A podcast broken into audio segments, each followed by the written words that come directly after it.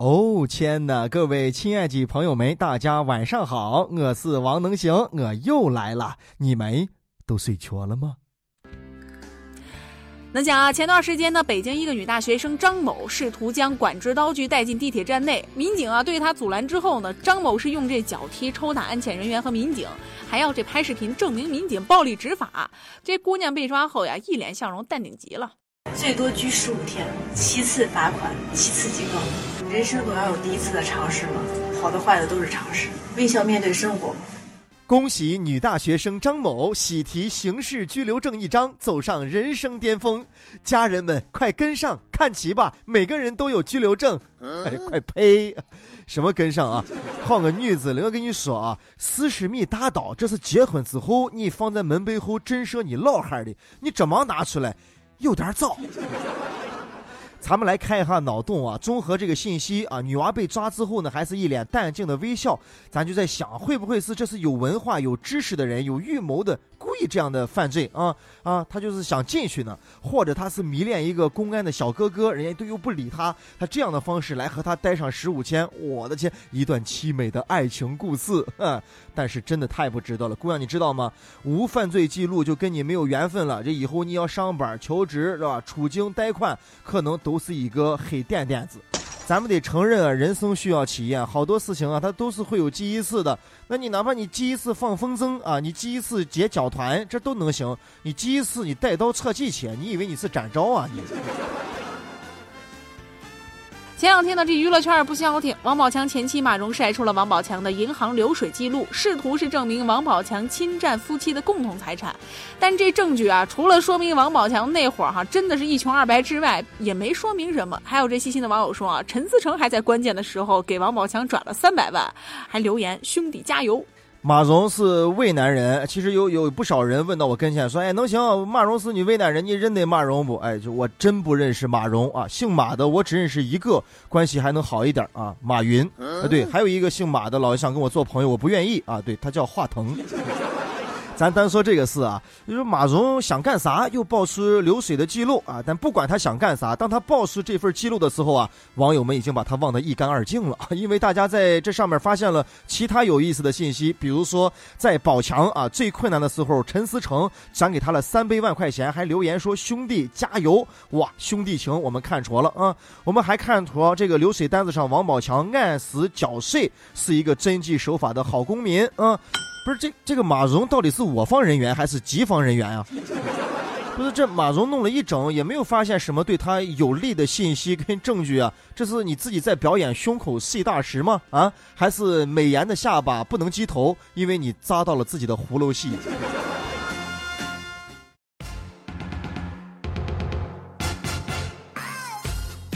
那讲啊，这最近呢也有网友爆料哈，说是在资阳的一路公交车上，一个女的喝着豆浆，吃着油条，吃完之后呢，还把这塑料袋放到了公交车的引擎盖上。司机劝阻之后呢，她还不停的骂司机，骂了近半个小时呢，甚至还向人家司机嚷嚷说：“有个方向盘了不起啊，有本事往嘉陵江里冲啊！”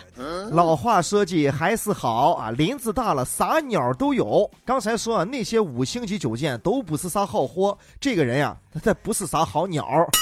还有一个比喻啊，虽然说出来有一点像神话片，但我觉得很贴切。这个人就像是际遇啊，在人间的一个小鬼啊，阎王好说，小鬼难缠呀。这是恶魔在人间，滚刀肉啊，在他的世界里说，就没有什么道理不道理，道德不道德，规则不规则，反正你都要按照我的来，我的做法就是对的，世界都是我的，我就我就是这人，你能把我咋样？那咱可都是讲法治、懂道理的人，还真把他咋地不了啊！只希望见人自有天收。但其实咱理智下来想一想啊，肯定有办法治他，还得靠法律。你看重庆刚刚出了那么大一个事情啊，现在应该是不是把危害公共安全罪这个罪啊加深加重啊，让他付出一辈子的代价？谁碰谁是他？你看谁还敢弄这个事情？他毕竟不是危害一个人的事啊，危害了整个一群人，你说严重不严重？咱们一直在快速的发展，任何的发展啊，都会遇出问题瓶颈。咱们也都是在发现问题、解决问题。但依我看呀，细节方面还是有好多欠缺的。毕竟细节决定成败。你看这个闯红绿灯啊啊，比如这个碰瓷啊啊，这个扶不起的老太太呀，公交车上危害公共安全呀啊，咱们看起来老觉得稀松平常，没什么重要的。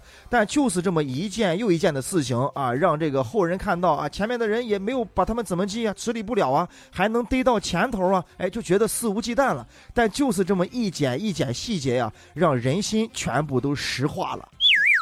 这个公交车司机做的就挺好的，当然他个人啊承受了太大的委屈啊，为了不激化矛盾，保证一车人的安全，任这个人啊辱骂了二十多分钟啊。呃，央视呢也都说了，有时候啊，这矛盾跟误会啊，乃至风险，都是源于对规则的漠视。规则就是筋跟骨头，你想蹭人的东西啊，守规则的意识啊，要深入人心。不遵守规则，就要付出代价。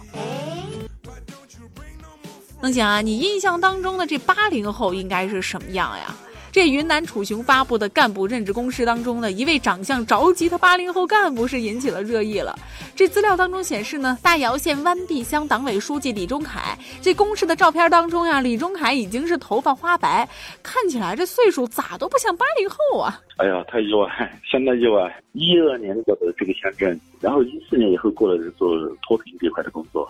所有的基层干部都是一样的，可能做作息时间这一块都是很固定嘛。处理很多工作的时候，基本都是走路的时间还是比较多的。能行也是一枚八零后啊，快司长的人了啊。我们这一代人经常自嘲说我们是八零后的大搜啊。这你注意啊，我们是自嘲。但是我们看到钟凯同志的这张照片之后，我真的差一点脱口而出叫一声大师。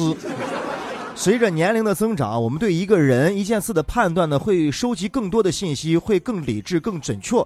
不像小时候老师教我们，短头发的是叔叔，长头发的是阿姨，对吧？现在你看动力货车，我俩男的长橛子，我是阿姨吗？白头发的是爷爷，黑头发的是伯伯啊。看到钟凯之后，这也不一定啊，所以我们不要以貌取人，恶意的揣测别人。但能行对这一方面确实有点白痴啊。我丈母娘家的院子呢，有一个杯杯啊，我前后见他打招呼都叫他一声爷爷，因为他真的有一头白发。直到有一次我叫爷爷的时候呢，被我丈母娘听见了，然后说：“你怎么能叫人家爷爷呢？”我跟妈是同学，包括现在出门打个鸡鸡啊，怎么的啊？见到比我年龄稍微长一点的人啊，我脱口而出就是嫂阿姨啊。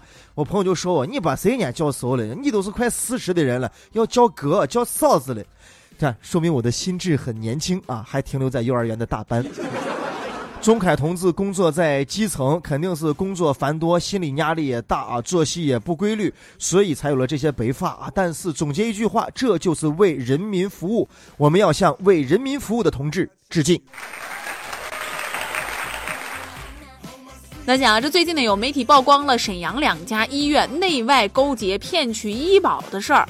这调查发现呢，一些老人呢到医院不检查就住院，而且这白天在医院呢吃饭喝酒打牌，晚上领取好处费就离开了。之后呢，这老人的医保卡上就会刷掉上千块钱。目前呢，国家卫健委也是派出了工作组赴当地督促调查，涉事医院呢也已经责令停业了。这两家医院能不能看病还不一定呢，但是赚钱是一定的。我觉着有个网友说的特别好啊，老人没病没痛有钱拿，医院不开药不做手术有收入，其乐融融啊，医患关系从未如此和谐。哎呀，大爷大妈，你们这是 team 啊，团队。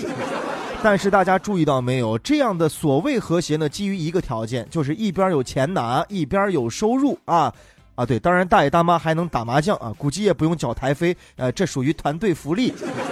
依我看呀，见钱眼开即是如此，两边合起伙来套国家的钱，典型的自私、贪婪、贪欲，没有顾全大局，只要我自己有便宜占就行了，我管你其他人过得怎么样呢？如果说大爷大妈有国家的意识，知道这个事儿是不对的，绝对不能做的，损害国家利益的，这个事儿也就不会成。但问题是怎么让大爷大妈有这样的意识呢？啊，又便宜不占。